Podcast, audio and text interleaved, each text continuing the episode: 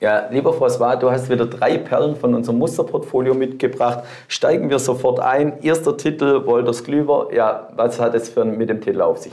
Also es ist ein Gigant aus Holland, Market Cap von 25 Milliarden Euro. Eine Firma, die absolute Weltspitze ist im Verlagsbereich. Gibt es vergleichbare Unternehmen, Europa oder USA? Welche Unternehmen sind in der gleichen Branche tätig? Es gibt andere Unternehmen in der gleichen Branche, aber die sind viel kleiner. Wollers Klüber ist der absolute Gigant, sage ich auch ganz rund. Die haben eine Mitarbeiteranzahl von 253.000 Leuten. Hauptsächlich auf Europa fokussiert? Weltweit, oder? weltweit. Und die kaufen eigentlich die Konkurrenz immer wieder auf. Oder? Und was sind die Hauptprodukte? Geht es Richtung Verlag, also Zeitschriften, Bücher oder eher Richtung Videos oder was, was ist das Hauptgeschäft? Hauptgeschäft ist immer noch Bücher. Verlag im höherwertigen Bereich, also keine Zeitungen, sondern hochstehende Literatur in dem Sinn, sei es für Chemie, sei es für die Medizin oder andere Sektoren. Und wenn man das Unternehmen etwas genauer anschaut, du schaust auch immer sehr genau die Zahlen an, kommen wir gleich dazu. Wenn wir aber beim Unternehmen so noch bleiben, was ist aus deiner Sicht das größte Risiko für das Unternehmen? Du sagtest schon, äh, der Branchenprimus, aber was für Risiken stecken in der Firma? Also die ganz große Gefahr ist die Digitalisierung momentan und das Internet. Oder? Das heißt, dass du die, die Inhalte relativ billig und schnell übers Internet verteilen kannst. Das ist die größte Gefahr, aber Wolters Klüver geht es auch in diesen Bereich rein, um die Konkurrenz zu schwächen. Ja, du sagtest, die meisten Verlagshäuser hatten da die meisten Probleme Anfang der 2000er dieses Unternehmen, was ich nachgelesen habe, schon sehr früh dabei. Das Risiko deshalb vielleicht etwas abgeschwächt. Schauen wir genauer auf die Zahlen. Du hast äh, das Unternehmen analysiert auch und die Zahlen etwas genauer angeschaut. Welche Kennzahl sticht dir sofort ins Auge? Also, es gibt zwei, drei verrückte Zahlen bei diesem Unternehmen. Zuerst mal die Umsatzrendite, die war schon im 19 bei 23,6 Prozent, steigt aber an auf 26,8. Was viel spannender ist, ist Return on Equity bei diesem Unternehmen. Das war bei 28,9 im 19 und sollte ansteigen bleiben bei dem Modell auf 46,2 Prozent. Und das Unternehmen, ist das die letzten Jahre auch schon gut gelaufen vom Kurs her ähm, gegenüber dem Vergleichsindex und geht es so weiter? Oder war der Wert eher zurückhaltend die letzten Jahre? Also man muss sagen, dieser Titel ist eine absolute Sensation. Ähm, plus 180,7 Prozent über die letzten fünf Jahre, der Index nur 67,2 Prozent. Was man auch dazu sagen muss, der Index selber hatte diese Giganten wie ASML drinnen oder wo noch mehr gestiegen ist. Das heißt, dass Wolters Klüver eine absolute Sensation ist in Holland. Und Ausschüttungspolitik schauen wir immer gerne an, interessiert die Zuschauer immer auch, die auf Dividenden fokussiert sind. Auch eine Perle oder eher zu vernachlässigen? Also ich würde sagen, eine absolute Topform. Im 19 lag die Zahl bei 1,18 Euro und sollte ansteigen auf 2,01 im 24. Das ist eine richtige Steigung.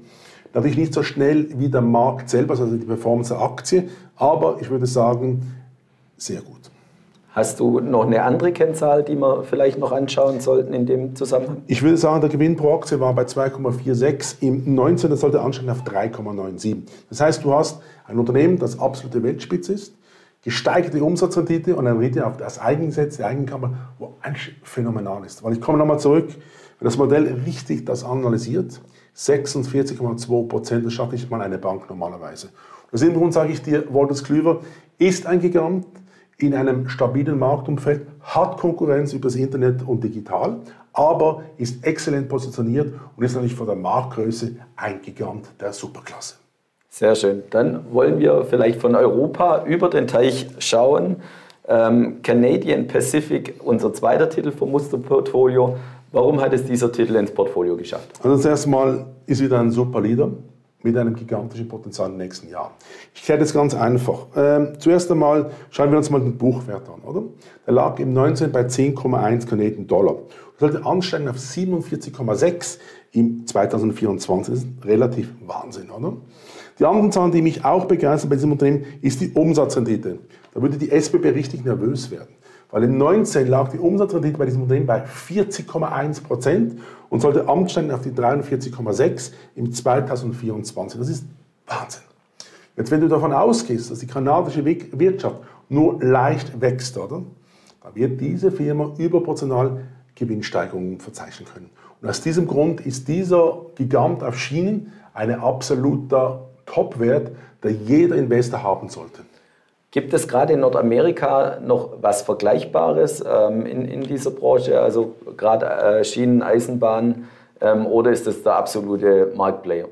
Es gibt noch Kon Konkurrenz, das ist Union Pacific, aber die schwächen momentan. Canadian äh, Pacific ist besser positioniert, weil die haben nicht so viele Probleme mit den Arbeitnehmern von den Löhnen her.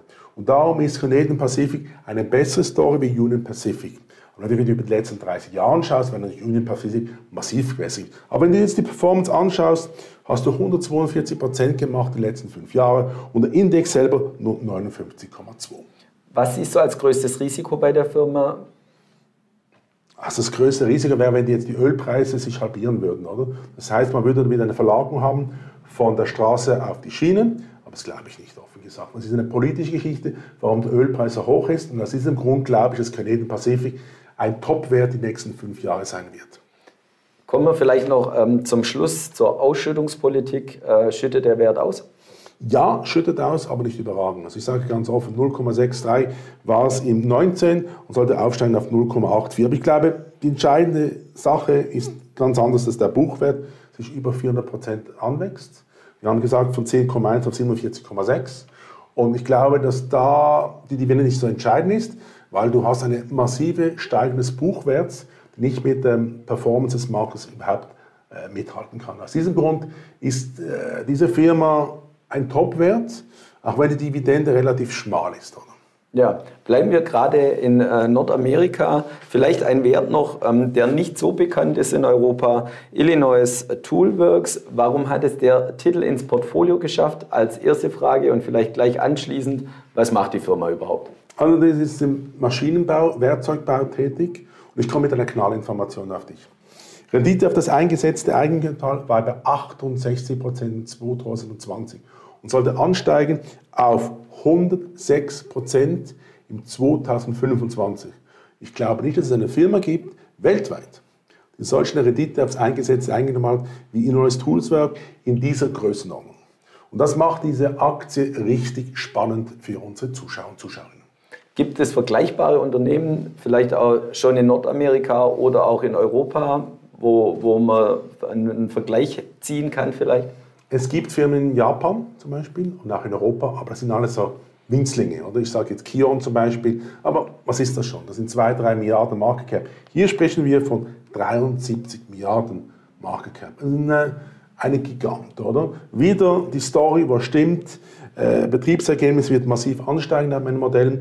Wir haben ausgerechnet von 2,8 im 2020 rauf auf 4,5.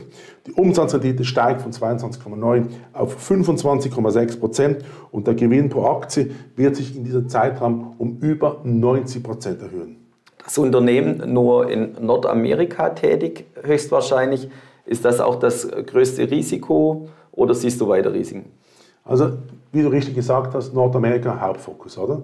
Das heißt, du bist relativ lokal begrenzt, aber würde mir egal sein, wenn ich eine Rendite auf das eingesetzte Eigenkapital habe von 106 Prozent im 2025, dann ist mir ehrlich gesagt egal, ob ich eine Expansion durchführe in Europa, Asien oder Afrika, ehrlich gesagt. Aus diesem Grund sage ich dir einfach ganz offen, Dividende reinvestieren, auf die Basis, die Aktie behalten und sich zurücklehnen im und sagen, diese Aktie ist eine Bombe. Und Dividende noch ganz zum Schluss vielleicht, du hast es gerade schon ange angesprochen, ähm, für dich ganz klar der Hinweis, reinvestieren. Schüttet sie auch genug aus zum Reinvestieren? Richtig, das hast du richtig erfasst. 4,42 war es im 2020 und geht rauf auf 5,8 im 2025. Nicht überragende Steigerung, aber ich sage dir ganz offen, wenn ich den Buchwert Steigerung ansehe von diesem Titel, dann sage ich dir ganz offen gesagt, eine Kanone. Ja, herzlichen Dank. Du hast uns wieder drei Perlen aus dem Musterportfolio der BX mitgebracht. Liebe Zuschauer, schauen Sie wieder bei uns vorbei, wenn es heißt Live bei der BX Wiss.